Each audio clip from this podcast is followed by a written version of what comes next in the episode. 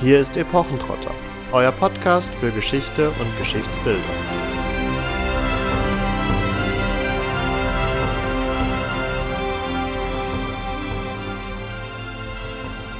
Seit fast 2000 Jahren stehen wir vor diesen steinernen Handschriften und raten und raten und raten und können keine sichere Deutung finden.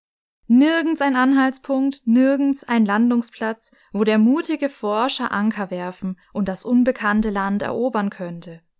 Doch vor etwa 17 Jahren ist bei Rosette in Ägypten ein Basaltstein gefunden worden, der eine dreifache Inschrift enthält. Erst eine Anzahl hieroglyphischer, weiter unten 34 koptische und noch tiefer 54 griechische Zeilen. Die Haupterwartung, einen sicheren Schlüssel zu der Hieroglyphenschrift zu finden, wurde bislang nicht erfüllt. Fehlgeschlagene Versuche dürfen nicht abschrecken. Das Rätsel verdient, so lange bearbeitet zu werden, bis irgendein glücklicher Forscher das Ziel trifft, bis es anfängt, ihm zu tagen. Damit hallo und herzlich willkommen zu einer neuen Folge Epochentrotter. Ihr habt gerade einen Ausschnitt der Rede des Präsidenten der Bayerischen Akademie der Wissenschaften, Friedrich von Schlichtgroll, vom 28. März 1818 gehört, der, wie nicht anders zu erwarten, denn es hat sich am 14. September diesen Jahres gejährt, vom Stein von Rosetta und der Entschlüsselung der Hieroglyphen träumt. Offenbar ist dieser Traum in Erfüllung gegangen, denn sonst würden wir in dieser Folge kaum davon berichten, wie es gelungen ist, den Code der Hieroglyphen zu knacken. Angesprochen wurde also auch schon der Stein von Rosette, der hier zentral ist, der allerdings schon 1799 gefunden wurde.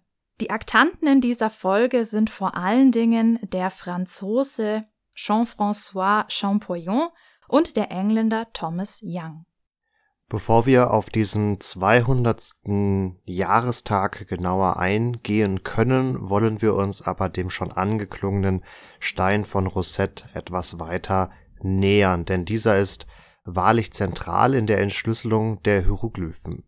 Er wurde am 15. Juli 1799, das klang schon an, im Nildelta in Ägypten gefunden, und zwar bei der sogenannten Ägypten-Expedition von Napoleon. Diese Expedition fand in den Jahren 1798 bis 1801 statt und ja, hatte das große Ziel, Ägypten zu einer französischen Kolonie zu machen und damit auch insgesamt die britische Vormachtstellung im Mittelmeerraum zu brechen.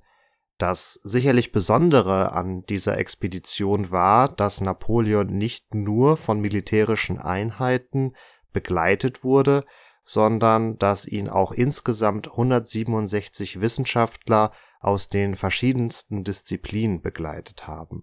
Darunter waren natürlich auch Historiker, Altertumswissenschaftler insgesamt, also auch jene, die sich vielleicht eher der Archäologie verschrieben hatten, wobei man das hier im frühen 19. Jahrhundert sicherlich auch noch nicht so weit voneinander getrennt hat.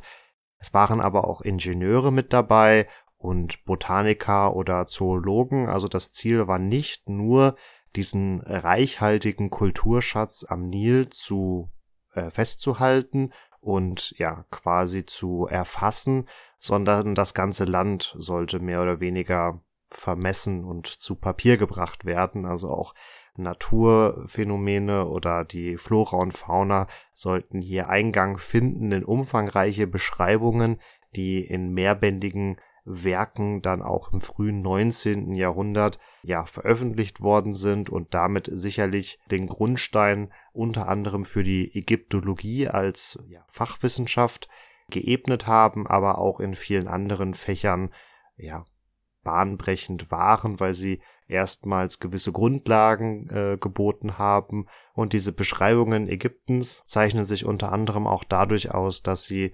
sehr detailgetreue und naturnahe Abbildungen erstmals ja quasi in eine Publikation gebracht haben. In unserer Mumienfolge haben wir ja bereits auch darüber gesprochen, dass hier beispielsweise erstmals eine naturgetreue Abbildung eines Mumienkopfes Eingang gefunden hat. Um auf den Stein von Rosette zurückzukommen, dessen genaue Umstände oder dessen genaue Fundumstände sind unklar. Es gibt da verschiedene Versionen der Fundgeschichte. Es ist jedoch davon auszugehen, dass französische Soldaten bei einem Streifzug durch das Nildelta diesen Stein eher zufällig entdeckt haben. Also es handelt sich hier nicht unbedingt um eine archäologische Grabung oder dergleichen, sondern das scheint tatsächlich ein Zufalls- bzw. Glücksfund gewesen zu sein, denn wie ihr auch im Weiteren der Folge noch hören werdet, wird er sehr entscheidend sein bei der Entschlüsselung der Hieroglyphen. Das hat unter anderem mit seinem Inhalt natürlich zu tun. Wir haben es hier mit einer größeren Stele zu tun, auf der ein sogenanntes Priesterdekret eingemeißelt ist, das im Jahr 196 vor Christus den ägyptischen König Ptolemäus V. ehrt. Und ihr seht bereits an dem, ich sag mal, schon sehr vorangeschrittenen Datum mit 196 vor Christus und auch dem eher griechisch klingenden Königs- bzw. Pharaonennamen Ptolemaios, dass wir uns bereits in der griechischen Phase der ägyptischen Geschichte befinden und hier, nachdem Alexander der Große bei seinen Feldzügen Ägypten auch als damaligen Teil des Perserreiches eingenommen hat, nach Alexanders Tod eben die äh, griechisch-makedonische Dynastie der Ptolemäer Ägypten übernommen haben als Teilreich des ehemaligen Alexander-Imperiums und hier für die nächsten knapp 300 Jahre regiert haben, bis zum Tod von Kleopatra der siebten, glaube ich, aber das ist dann die Kleopatra, die wir alle kennen, die sich nach der Schlacht von Actium 30 vor Christus ähm, das Leben nimmt und in der Folge ja Ägypten Teil des römischen Imperiums wird. In dem Eingangszitat, das Katharina vorgelesen hat, klang ja bereits an, dass die Inschrift, die auf diesem Stein von Rosette zu finden ist, in insgesamt drei Sprachen eingemeißelt wurde. Dabei muss man allerdings festhalten, dass es sich dabei nicht unbedingt um eins zu eins Übersetzungen handelt, sondern hier eher sinngemäß derselbe Text wiedergegeben wird, was häufig tatsächlich, soweit ich das auch in Erinnerung habe, in populärwissenschaftlichen Darstellungen bis zum gewissen Grad falsch dargestellt wird. Also wenn man hier sehr nah an einer Entschlüsselung von Schriften arbeitet oder auch sehr nah an Sprache, kann dieser Unterschied zwischen 1 zu 1 Übersetzung und sinngemäßer Übersetzung durchaus entscheidend sein. Kaum verwunderlich finden wir auf diesem Stein von Rosette Hieroglyphen, also die in Anführungsstrichen klassische Schrift des alten Ägypten. In dem Eingangszitat wird dann von koptisch geredet, wobei von einem modernen Wissenschaftsstandpunkt aus man das nicht mehr unbedingt als koptisch bezeichnen würde, sondern als demotisch. Das ist eine Entwicklungsstufe der ägyptischen Sprache, die seit dem siebten Jahrhundert vor Christus auftaucht und sicherlich eine Art Entwicklungsstufe zum Koptischen hinbildet, aber eben koptisch sich nochmal davon abgrenzt und dann erst, ich sag mal, in der Zeit um die Zeitenwende beziehungsweise in den nachchristlichen Jahrhundert sich so wirklich voll ausentwickelt. Demotisch, der Name leitet sich aus dem Griechischen ab und wird auch unter anderem von Herodot verwendet, der so gesehen den bis heute gültigen oder in der Wissenschaft verwendeten Namen für diese Schriftsprache entwickelt oder diesen vergibt. Und es leitet sich vom griechischen Demos ab, also vom Volk. Und das führt auch schon ein wenig vor Augen, dass dieses Demotische wohl vor allem eine Sprache in Anführungsstrichen des Volkes war, beziehungsweise die hier in dieser Spätphase der ägyptischen Geschichte, der altägyptischen Geschichte, ja, vom Volk beziehungsweise vor allen Dingen von der Verwaltung und vom Beamtenapparat verwendet wurde, wohingegen die Hieroglyphen oder auch das Hieratische, also die Schreibschrift der Hieroglyphen weiterhin vor allen Dingen von den Priestern verwendet wurde und diesen bis zu einem gewissen Grad auch ja vorbehalten war. Die dritte Schrift, und das dürfte bei Ptolemäus kaum verwundern, ist dann das Altgriechische, also eine so gesehen bis heute ähm, überlieferte Schrift oder auch eine bis heute überlieferte Sprache, die über die Jahrhunderte und Jahrtausende hinweg immer wieder rezipiert worden ist und dadurch auch verstanden wurde. Und das ist jetzt vor allen Dingen auch für unsere beiden Protagonisten einer der Ansätze, um sich den Hieroglyphen zu nähern, beziehungsweise sich auch dem Demotischen zu nähern. Denn diese Sprache oder diese Schriftsprache war im 19. Jahrhundert auch nicht mehr lesbar. Anführen möchte ich zum Stein von Rosette aber auch noch, dass dieser Stein, ihr werdet vielleicht Fotos aus dem British Museum kennen, durchaus stark beschädigt war. Also wir haben hier natürlich einen besonderen Fall, dass hier drei Inschriften drauf zu finden waren, aber von den Hieroglyphen fehlen insgesamt zwei Drittel des Textes. Von den 32 Zeilen der demotischen Schrift sind immerhin 14 leicht beschädigt und von der altgriechischen Schrift ist äh, immerhin die Hälfte ungefähr vollständig lesbar. Also das führt doch vor Augen, dass man jetzt hier bei den drei Teilen nicht unbedingt den vollständigen Text vor Augen hatte, sondern immer nur mit ja Teilen des Textes arbeiten konnte, so dass man auch nicht so zu 100 Prozent sagen kann, dass man hier denselben Text wirklich in drei Fassungen vorliegen hatte, sondern da kann ich nur empfehlen, vielleicht mal sich das Bild dazu nochmal anzuschauen. Wir geben da auch gerne ein Bild als Link in die Show Notes. Der Stein ist halt vor allen Dingen an den Rändern beschlagen und das führt dann dazu, dass beispielsweise von der Hieroglyphenschrift, die auf dem Stein oben zu finden ist, vor allen Dingen der obere Teil stark beschädigt ist, wohin die altgriechische Schrift ganz unten ist und da dann vor allen Dingen dadurch, dass es dann die Randposition ist, vor allen Dingen der untere Teil stark beschädigt ist. Also man hat auch nicht unbedingt von allen Inschriften unbedingt immer dieselben Teile. Noch ganz kurz dazu, ich habe jetzt schon das British Museum angesprochen, aber auch erwähnt, dass der Stein von französischen Soldaten gefunden wurde.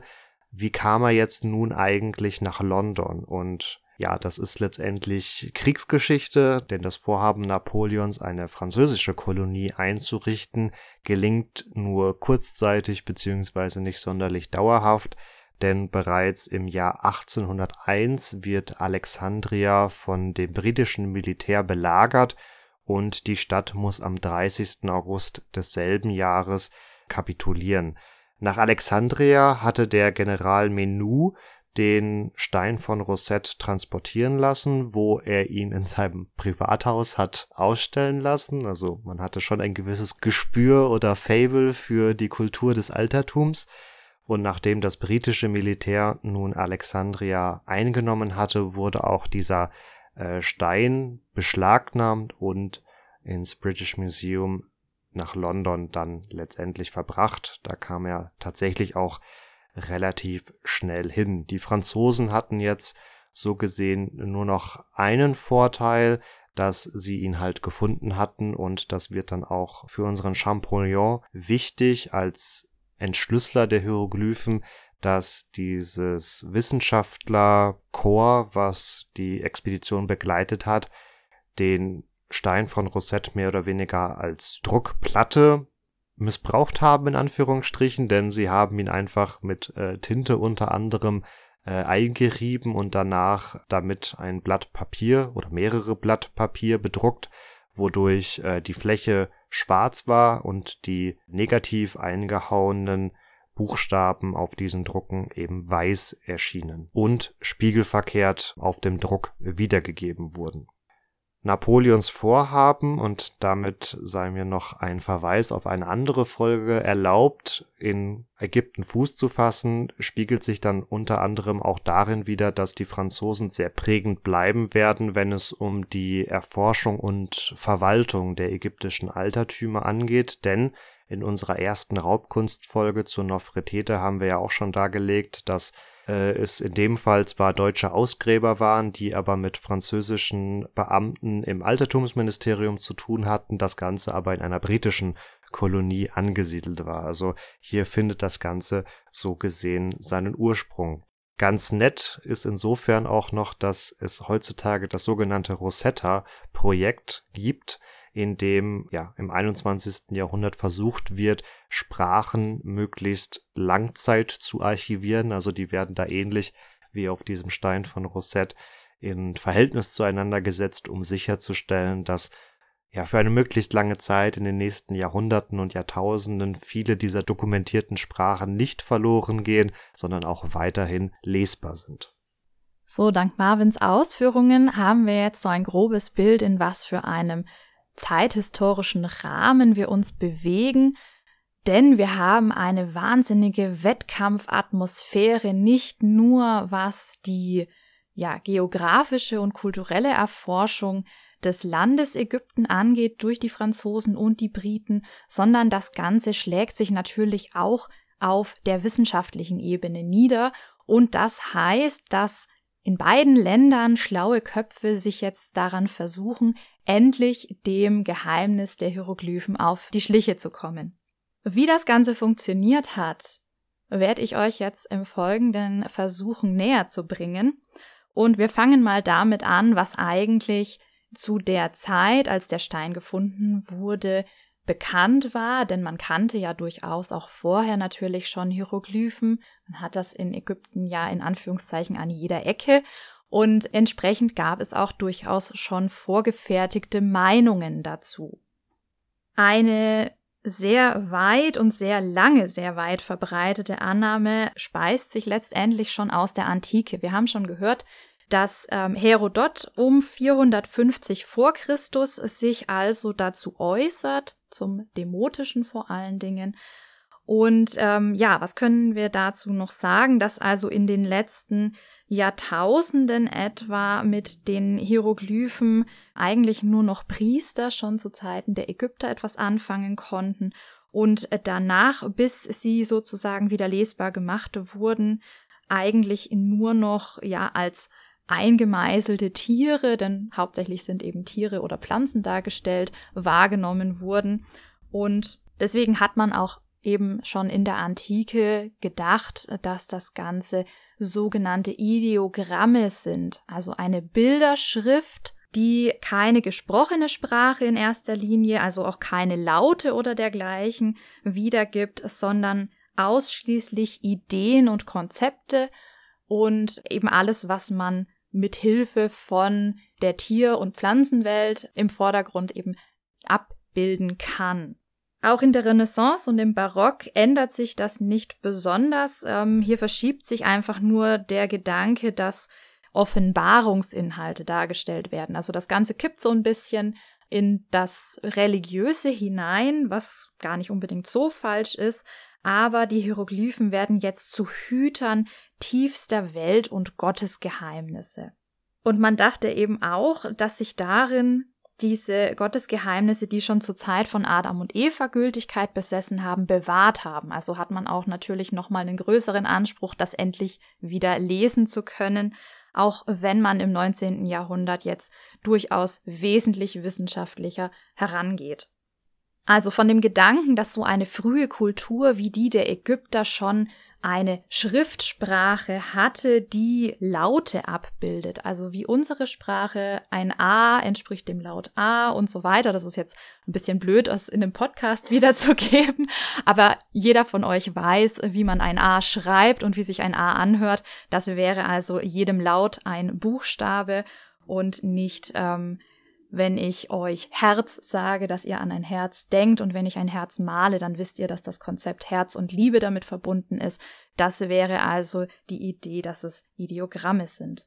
Aber wenn du jetzt vor allem von Konzepten sprichst und es nicht unbedingt als Schriftsprache titulierst, würde es sich in der Grundidee auch beispielsweise von äh, Mandarin beziehungsweise vom Chinesischen unterscheiden, wo ja jedem Zeichen auch ein Wort oder ein Konzept zugewiesen ist, aber was man dann trotzdem, blöd gesagt, zu Sätzen und Texten zusammensetzen kann.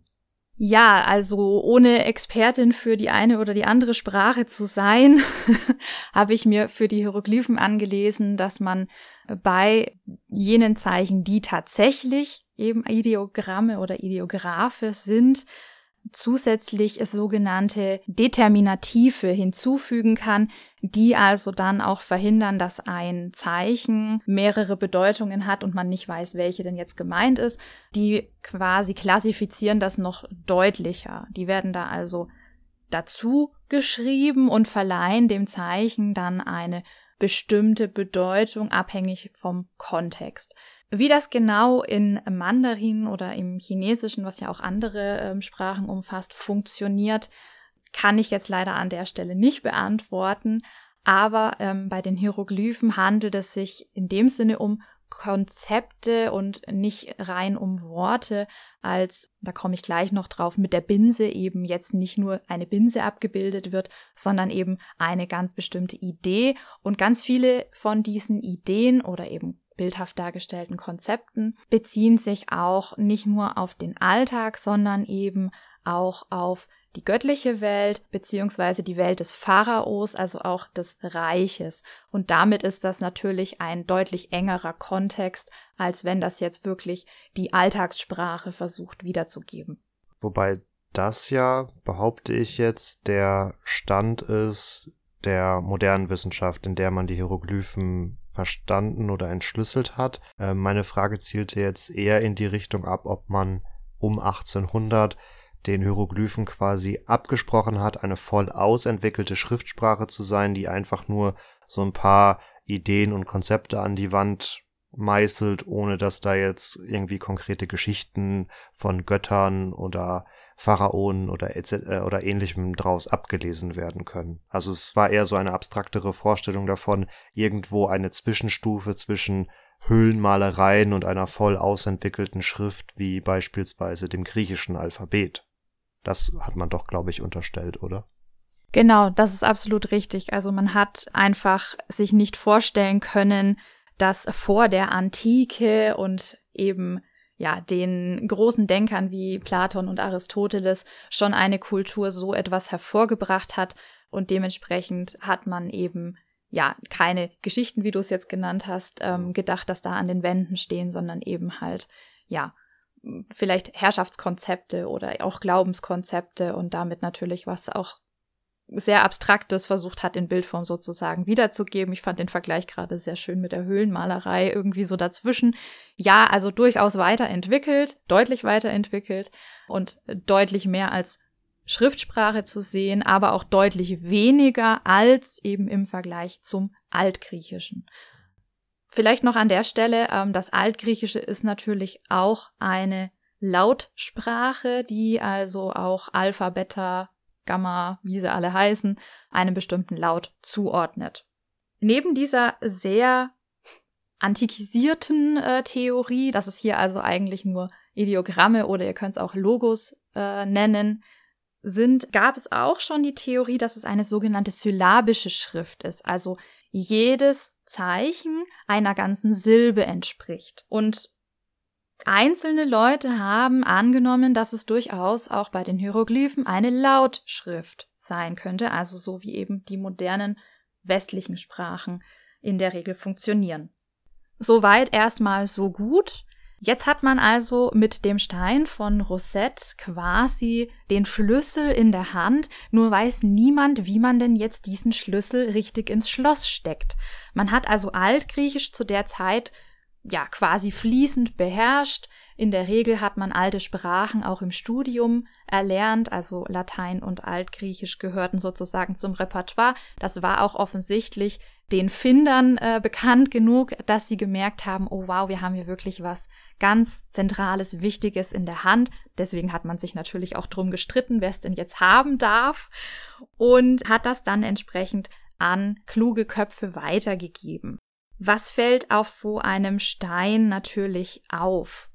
Ähnlich wie auch bei behauenen Wänden oder Papyri gibt es hier einzelne Hieroglyphen, die in einer Linie, in einer durchgängigen Linie stehen. Wir sagen dazu heute Kartuschen.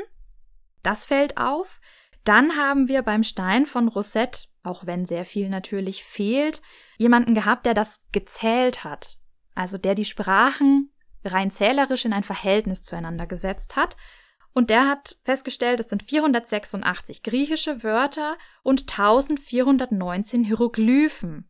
Jetzt liegt der Verdacht sehr nahe, dass also zu 486 griechischen Wörtern 1419 Hieroglyphen nicht Ideographe darstellen, denn das wäre ja ein ja Vielfaches der Botschaft auf Griechisch, so Pi mal Daumen dreimal so viel.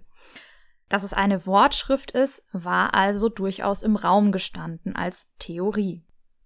Bevor jetzt also der Entdecker oder der finale Codeknacker dazu übergehen konnte, seine Theorie zu entwickeln, stand schon einiges an Vorannahmen im Raum. Und ganz maßgeblich war hier Thomas Young, und da er dreimal Zeit seines Lebens verkannt wurde, obwohl er ziemlich wichtige Dinge festgestellt hat und Vorarbeiten geleistet hat, wollen wir ihm hier auch mal angemessen Raum geben. Es handelt sich bei Thomas Young um ein ja, Multitalent, kann man sagen, das schon als Kind ja Sprachbegabung gezeigt hat, entsprechend auch hier eben ähm, alte Sprachen gelernt hat, ein Medizinstudium erfolgreich abgeschlossen hat, mit einer Promotion gekrönt ähm, und schließlich Professor für Physik geworden ist. Das erste Mal, dass Thomas Young jetzt verkannt wurde, ist ihm auch im Rahmen der Physik passiert. Er hat nämlich eigentlich die sogenannte Drei-Farben-Theorie des Sehens begründet, als erster vorgeschlagen. Bekannt ist hierfür allerdings Hermann von Helmholtz geworden, dem auch Institute ohne Ende gewidmet sind. Der hat eigentlich aber nur die Idee von Young weiterentwickelt, weswegen man jetzt heute auch von der Young-Helmholtz-Theorie spricht. Dann hat er auf dem Stein von Rosette auch das Demotische ja gefunden, wie ihr schon gehört habt. Allerdings hat er da nicht von demotisch gesprochen, sondern er hat dazu enchorial gesagt. Das, was er dazu gesagt hat, war gar nicht falsch, aber hat es wegen dieser anderen Benennung nicht über die Gelehrtenkreise hinaus geschafft. Also es wurde einfach nicht wahrgenommen, dass er dazu ja wichtige Erkenntnisse gewonnen hat, die auch hier wieder dazu beigetragen haben, dass man eben mit den Hieroglyphen weitergekommen ist in ihrer Entzifferung. Und so wurde ihm hier auch kein Ruhm zuteil, sondern Heinrich Brucksch hat hier die Lorbeeren geerntet. Nichtsdestotrotz hat sich Thomas Young einige Jahre seines Lebens damit befasst, was denn nun in diesen Kartuschen drinsteht. Er hat die Theorie aufgestellt, dass da drin die Namen, die also im Griechischen auch natürlich zu finden sind auf dem Stein von Rosette, von Pharaonen bzw. Königen, Göttern eben wiedergegeben werden in hervorgehobener Art und Weise und hat da letztendlich ab 1814 sehr, sehr intensiv dran gearbeitet. Und der griechische Text auf dem Stein von Rosette sagt eben, dass dieser Stein zu Ehren von Ptolemaios in drei Sprachen aufgestellt wurde und so kann also jetzt hier Thomas Young die Theorie aufstellen, dass der griechische Name Ptolemaios in einer dieser Kartuschen zu finden sein muss. Wie kommt er auf diese Annahme? Ist ja schön und gut, dass man denkt, okay, also einen Namen hebt man hervor, aber wie kann man den jetzt lesen? Thomas Young ist davon ausgegangen, dass das Ganze lautlich geschrieben ist, also nicht als Ideogramm, denn wie will man Ptolemaios wiedergeben? Als Eule, als Binse? Wohl kaum. Sondern er hat gedacht, okay, die Kartuschen hier auf dem Stein enthalten also sozusagen Buchstaben und sind nicht symbolisch zu verstehen oder zu deuten. Daraus ergibt sich dann die Grundannahme, dass Hieroglyphen als solche eben nicht nur eine Bilderschrift sind, sondern eben eine Lautschrift. Und seine Ergebnisse konnte er dann auch ja ziemlich gut beweisen. Also er konnte den Namen Ptolemaios in einer dieser Kartuschen dann wiederfinden und auch begründen, wie er das liest. Das hat er 1819 auch publiziert in der Encyclopedia Britannica was ziemlich große Wellen in der gelehrten Welt geschlagen hat, was dann dazu geführt hat, dass ja das nicht nur große Wellen geschlagen hat, sondern eben auch Leute, die sich schon mit dem Stein von Rosette und Hieroglyphen und ihrer Bedeutung beschäftigt haben, jetzt also neuen Auftrieb, an, äh, Anschub, Schwung, wie auch immer, bekommen haben. Und das trifft letztendlich jetzt den schon erwähnten Franzosen Jean-François Champollion in einer ganz wichtigen Phase.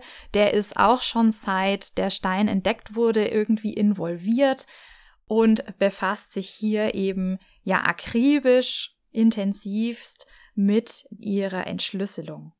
Besagter Champollion bzw. Jean-François Champollion wurde 1790 geboren, ähm, eher in Südfrankreich tatsächlich. Und so gesehen könnte man jetzt sagen, der war doch noch viel zu jung, um jetzt groß mit von Anfang an dabei gewesen zu sein, als der Stein 1799 gefunden wurde. Allerdings hatte er nicht zuletzt einen zwölf Jahre älteren Bruder Jean-Jacques, der unter anderem später auch Professor für griechische Sprache und Literatur werden sollte. Also auch wenn er vom Elternhaus aus nicht unbedingt eine ja gute Bildung mitbekommen hat, hat sich hier der ältere Bruder seinem jüngeren Bruder angenommen, ihn zwischenzeitlich auch nach Paris geholt und ihn dort ähm, ausgebildet beziehungsweise auch privat unterrichtet. Und so kam es unter anderem auch zustande, dass unser Champollion den aus Ägypten zurückgekehrten Joseph Fourier kennengelernt hat. Dieser zeigte ihm unter anderem Teile seiner Sammlung ägyptischer Altertümer und erklärte dem hier erst zwölf Jahre alten Champollion, dass die Hieroglyphen noch nicht entschlüsselt seien und man sie entsprechend noch nicht lesen könnte. Das wird gerne so als eines der Schlüsselmomente in Champollion's Leben dargestellt, dass er sich fortan vorgenommen hat, hier die Hieroglyphen im Laufe seines Lebens zu entschlüsseln. Und naja, man kann ihm zumindest nicht absprechen, dass er sich nicht in den folgenden Jahren mit alten Sprachen auseinandergesetzt hat. Er beginnt nämlich unter anderem mit 13 Jahren bereits damit, orientalische Sprachen zu lernen, was im Weiteren auch noch wichtig sein wird. Und mit 18 Jahren wird gesagt, dass er bereits acht alte Sprachen gelernt hat, unter anderem auch das Koptische, also die in Anführungsstrichen neueste Entwicklungsstufe oder die modernste Entwicklungsstufe des Altägyptischen.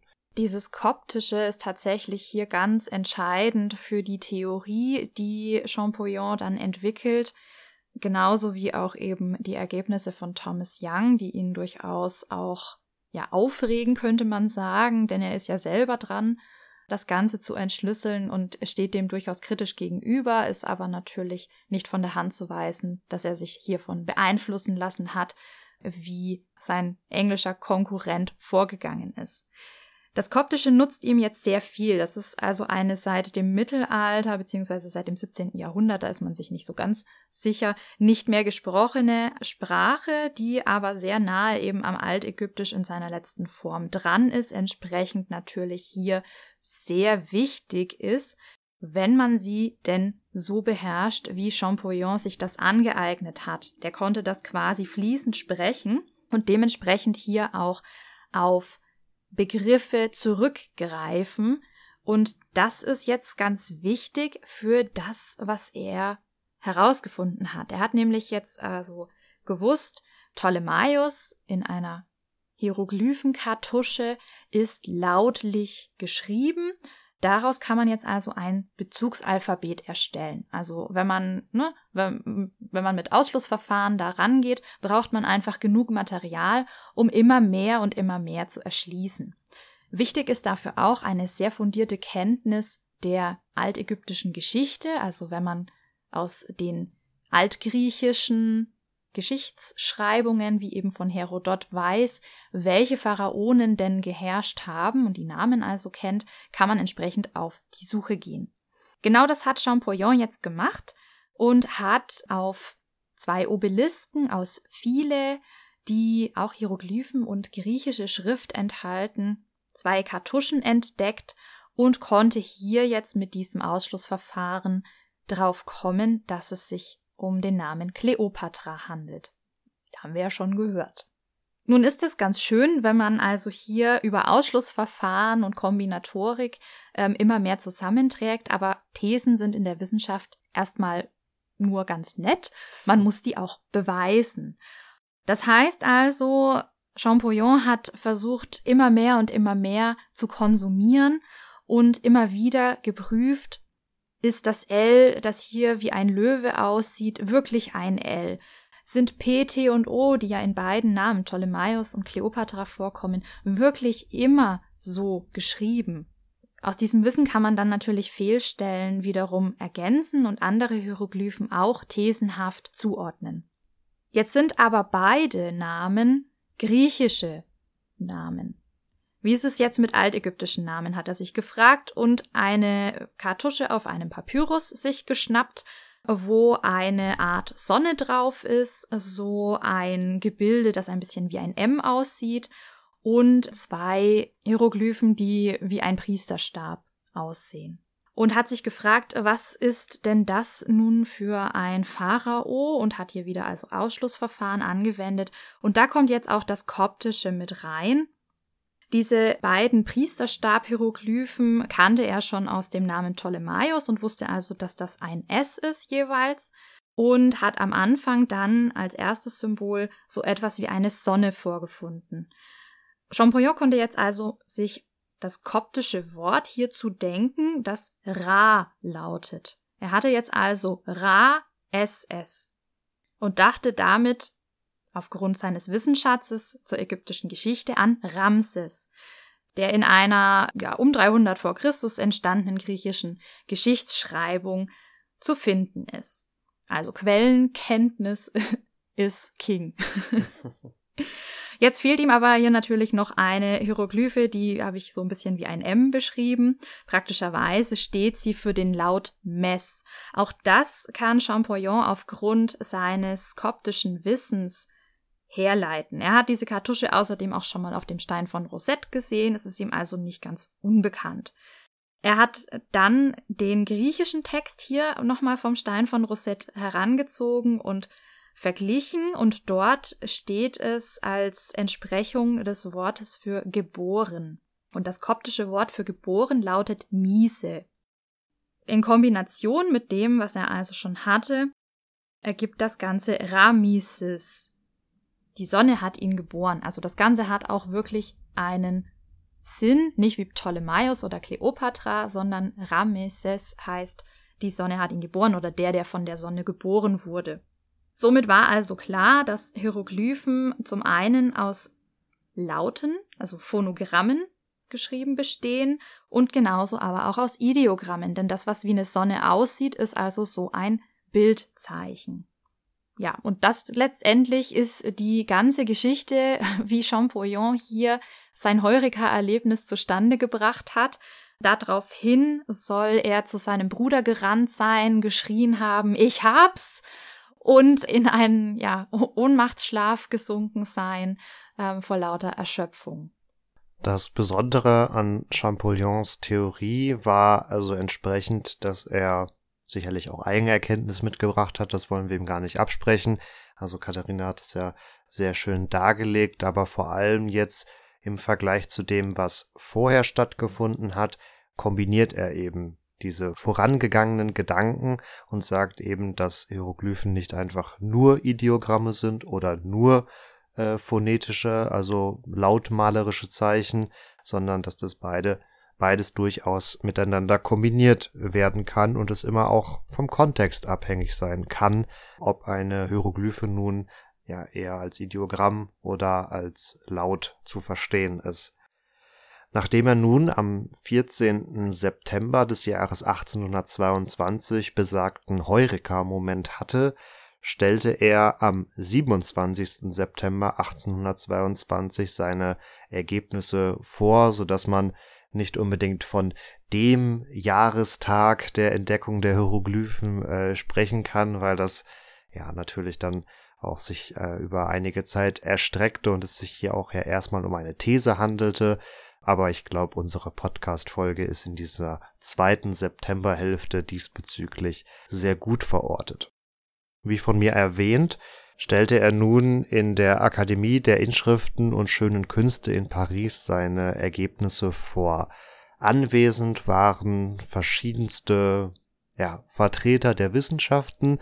Interessanterweise war auch der schon besprochene Thomas Young anwesend. Der ist jetzt nicht unbedingt von England direkt rübergeeilt, als er davon gehört hat, sondern das ist auch hier wieder irgendwie so ein glücklicher Zufall, ein Wink des Schicksals, dass er anwesend war und er konnte nun hier ähm, quasi auch den Ausführungen Champollion's folgen, der ja seine Ideen den Anwesenden ausbreitete, aber ja, nicht auf so viel Gegenliebe tatsächlich gestoßen ist, denn viele der anwesenden Wissenschaftler kritisierten ihn scharf, beschuldigten ihn gar des Plagiats. Also wir hatten ja schon auch gehört, dass viele vorher sich mit den Hieroglyphen auseinandergesetzt haben und dass hier insgesamt eine sehr, sehr große Konkurrenzatmosphäre vorherrschte, die natürlich darüber hinaus auch nochmal sehr eher nationalistisch eingefärbt war, aber man hatte irgendwie so die Befürchtung, dass dieser Newcomer jetzt allen die Butter vom Brot stiehlt und keiner der anderen die nötige Anerkennung dafür erfährt und insgesamt war man auch nicht so recht überzeugt tatsächlich auch von den Thesen. Das hatte unter anderem auch damit zu tun, und das war eines der Hauptkritikpunkte, dass er diese phonetischen Hieroglyphen, also die lautbezogenen Hieroglyphen vor allen Dingen auf Namen zurückführte, die aus dieser griechisch-römischen Epoche stammten. Also wir hatten jetzt vom Ptolemaios und von Kleopatra gehört, wo die Fremdhaftigkeit der Namen es quasi von den alten Ägyptern erforderte, gewisse Zeichen für Laute zu finden, um diese Namen quasi in ihre Sprache zu überführen, weil sie jetzt nicht unbedingt die Bedeutung des Namens quasi in ihre Sprache überführen wollten. Also ich bin mir jetzt, um ehrlich zu sein, gar nicht sicher, was Ptolemaios für eine Namensbedeutung hat, aber angenommen, Ptolemaios würde der große Krieger heißen, dann wollte man von Seiten der alten Ägypter offensichtlich nicht einfach quasi ein Wort in ihrer Sprache finden, was großer Krieger heißt, sondern es war durchaus der Anspruch, die Laute zu übernehmen als Namen und das dann entsprechend auch in der Schriftsprache wiederzugeben. Und eben weil Champollion das hier vor allen Dingen für eine sehr späte Phase der altägyptischen Sprache nachgewiesen hat, unterstellte man ihm jetzt nun, dass man daraus noch lange nicht schlussfolgern könnte, dass in der altägyptischen Sprache generell Lautzeichen existierten. So gesehen glaubte man, fehlte ihm da die Argumentationsgrundlage oder die Quellengrundlage. Interessanterweise war Thomas Young zu diesem Zeitpunkt, also exakt am 27. September, noch keiner seiner großen Kritiker, sondern er erkannte durchaus die Leistungen von Champollion an. Man ja, kam in so einen gewissen freundschaftlichen Austausch und ja, diskutierte die Ergebnisse erst als Thomas Young die schriftlichen Ausführungen beziehungsweise die Verschriftlichung dieses Vortrages einige Zeit später las und dabei feststellen musste, dass er nur zweimal erwähnt wird und einmal davon sehr harsch kritisiert wird für seine vorangegangenen Forschungsarbeiten, war er nicht mehr so ganz Champollion gut gewogen, sondern stellte sich in gewisser Weise auf die Gegenseite und ja, kritisierte ihn fortan recht stark. Entsprechend war es von Champollion ein großes Bedürfnis, nach Ägypten selbst zu reisen und dort vor Ort seine Theorien unter Beweis zu stellen. Er hatte aber insgesamt das Problem, dass er zu diesem Zeitpunkt keinen Geldgeber hatte beziehungsweise mehr hatte und auch bedingt durch die Tatsache, dass seine Erkenntnisse nun jetzt von der Wissenschaftsriege auch teilweise stark in Kritik oder in Frage gestellt wurden, war es jetzt nicht so, dass dieser Heureka-Moment sich quasi auf alle übertrug und er nun unangefochten der Vater der Ägyptologie wurde und ihm quasi die Forschungsgelder zuflossen, sondern es war durchaus weiterhin ein harter Kampf und er hat es hier wieder seinem älteren Bruder Jean-Jacques zu verdanken, dass der letztendlich für ihn Gelder akquirierte und er nach einem längeren Aufenthalt in Italien, wo er auch dann wieder ägyptologisch tätig geworden war, dort einige Funde untersuchte und auch für den Pariser Louvre eine bedeutende Sammlung sichern konnte, letztendlich nach Ägypten reisen konnte, um dort in einer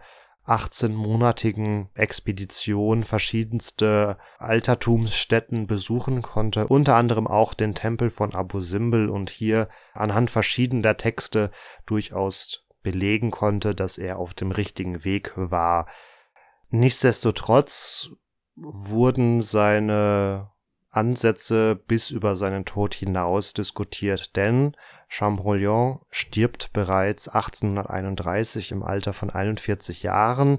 Da muss man festhalten, dass er eigentlich schon seit jungen Jahren immer wieder geplagt war von Kopfschmerzen, Reizhusten und Atemnot.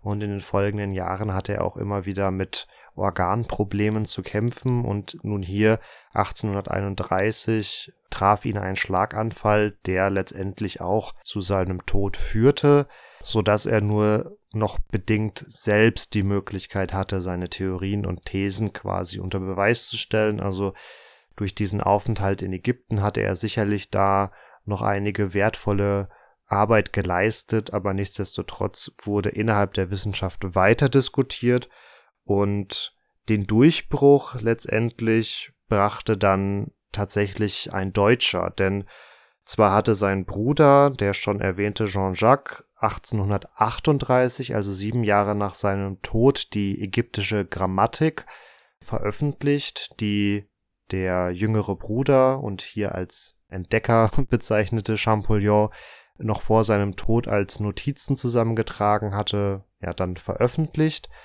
Aber es war Karl Richard Lepsius, der, nachdem er in Berlin gewirkt hatte, unter anderem auch von einem Schüler Champollion's, nämlich von Jean Letron, unterrichtet worden ist, sich ebenfalls mit Hieroglyphen auseinandergesetzt hat. Er hat dabei unter anderem erkannt, dass die Hieroglyphenschrift in der Art und Weise keine Vokale kennt oder sie nicht niederschreibt, besser gesagt.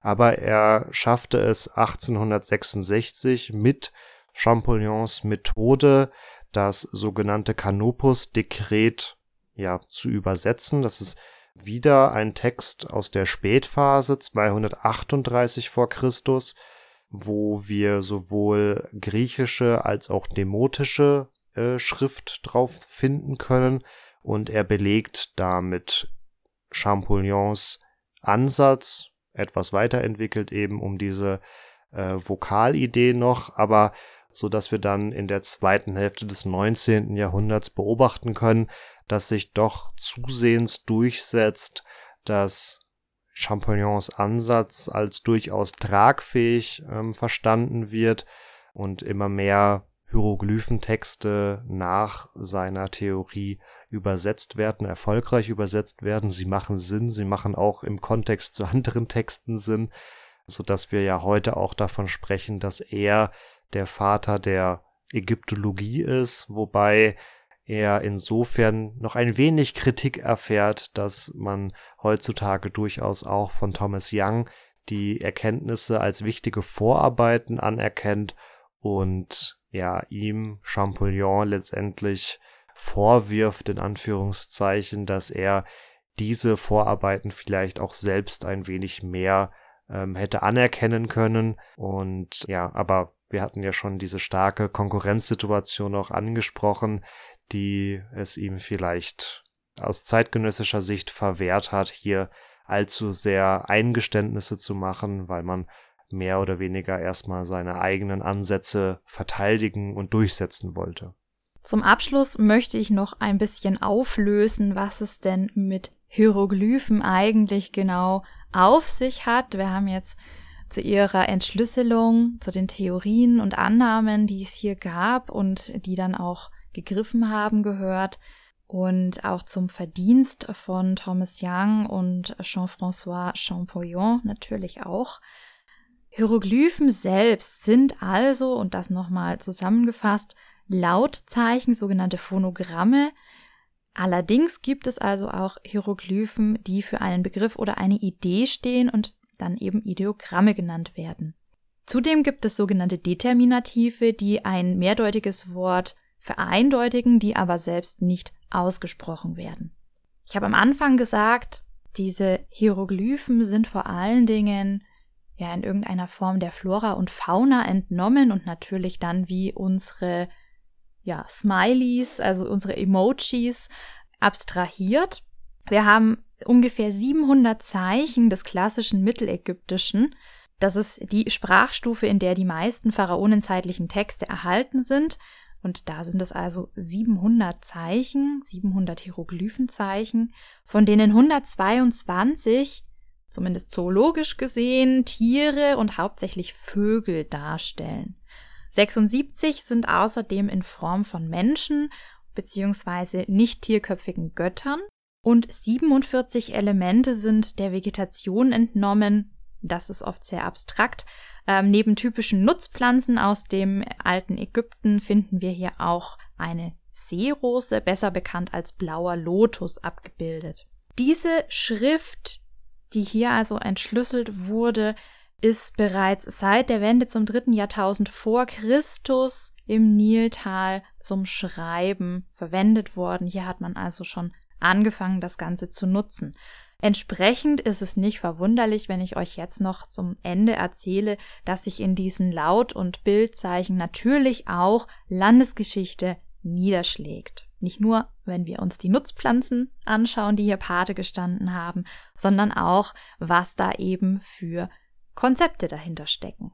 Denn mit dem Nil und seiner Flora hat auch die wohl am häufigsten oder zumindest eine der am häufigsten verwendeten Hieroglyphen zu tun, die ein Schilfblatt darstellt und den Lautwert eines langen Is enthält. Das ist im Mittelägyptischen jetzt nicht irgendein Laut, sondern ein Laut mit einer ganz zentralen grammatischen Funktion, das also in ganz wichtigen Verben auftaucht, sowas wie kommen oder bringen oder zählen und kontrollieren, was für die Verwaltung, wo hier die Schrift eben hauptsächlich verwendet wurde, natürlich ganz besonders wichtig ist. Eine andere Hieroglyphe, die ich schon erwähnt habe, ist die Binse, Binsenkraut. Also kennt ihr vielleicht noch aus dem Spruch, das ging aber ganz schön in die Binsen. Was man versucht hat damit zu erklären, dass früher in Wohnhäusern Binsenkraut eben am Boden gelegen hat, damit man das mal eben rausfegen konnte. Ist ein bisschen widerlegte These, führt uns jetzt in eine ganz andere Folge, aber das nur mal, damit ihr ein Bild im Kopf habt, wenn ich euch jetzt dazu noch zwei Sätze weiter erzähle. Also dieses sogenannte Riedgras ist ja hier gerade in blühender Form dargestellt und steht für das Niltal zwischen Aswan und dem heutigen Kairo. Papyrus dagegen steht für Unterägypten, also das Nildelta. Und zusammen bilden diese zwei Hieroglyphen also, ja, Taui, die beiden Länder.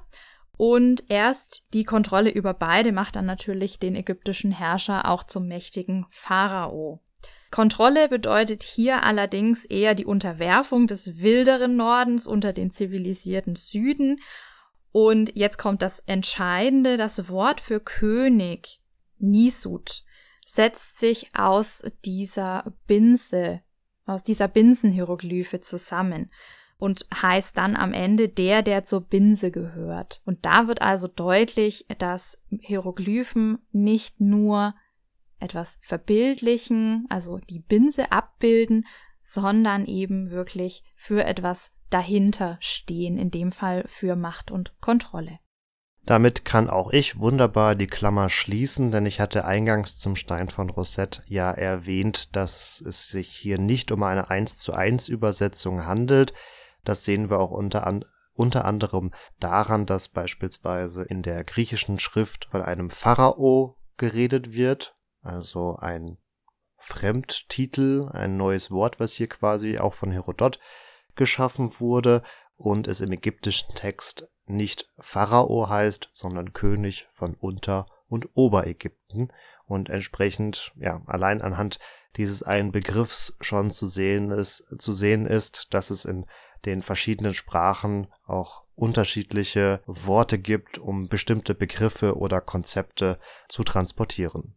Damit sind wir am Ende unserer dieswöchigen Folge angekommen. Wir hoffen, ihr hattet ganz, ganz viel Spaß mit unserer Reise ins 19. Jahrhundert, aber auch ins alte Ägypten und würden uns sehr freuen, wenn ihr auch bei unserer nächsten Folge wieder einschaltet. Bis dahin habt ihr die Möglichkeit, auch auf unseren Social Media Profilen Instagram und Facebook vorbeizuschauen, dort jeweils unter Epochentrotter zu finden. Dort findet ihr auch weiteren historischen Content. Habt die Möglichkeit zu kommentieren, was euch vielleicht an dieser Folge besonders gut oder vielleicht nicht so gut gefallen hat. Wir würden uns da sehr über euer Feedback freuen. Wenn ihr Themenideen oder insgesamt Ideen für den Podcast habt, dann meldet euch auch sehr, sehr gerne. Die greifen wir immer gerne auf. Und wenn ihr kein Social Media habt, ist das auch kein Problem. Ihr könnt einfach auf unserer Webseite epochentrotter.de vorbeischauen oder uns eine E-Mail schreiben an kontakt.epochentrotter.de. Da gerne auch zu den genannten Punkten, Feedback, Ideen, Beschwerden, was auch immer.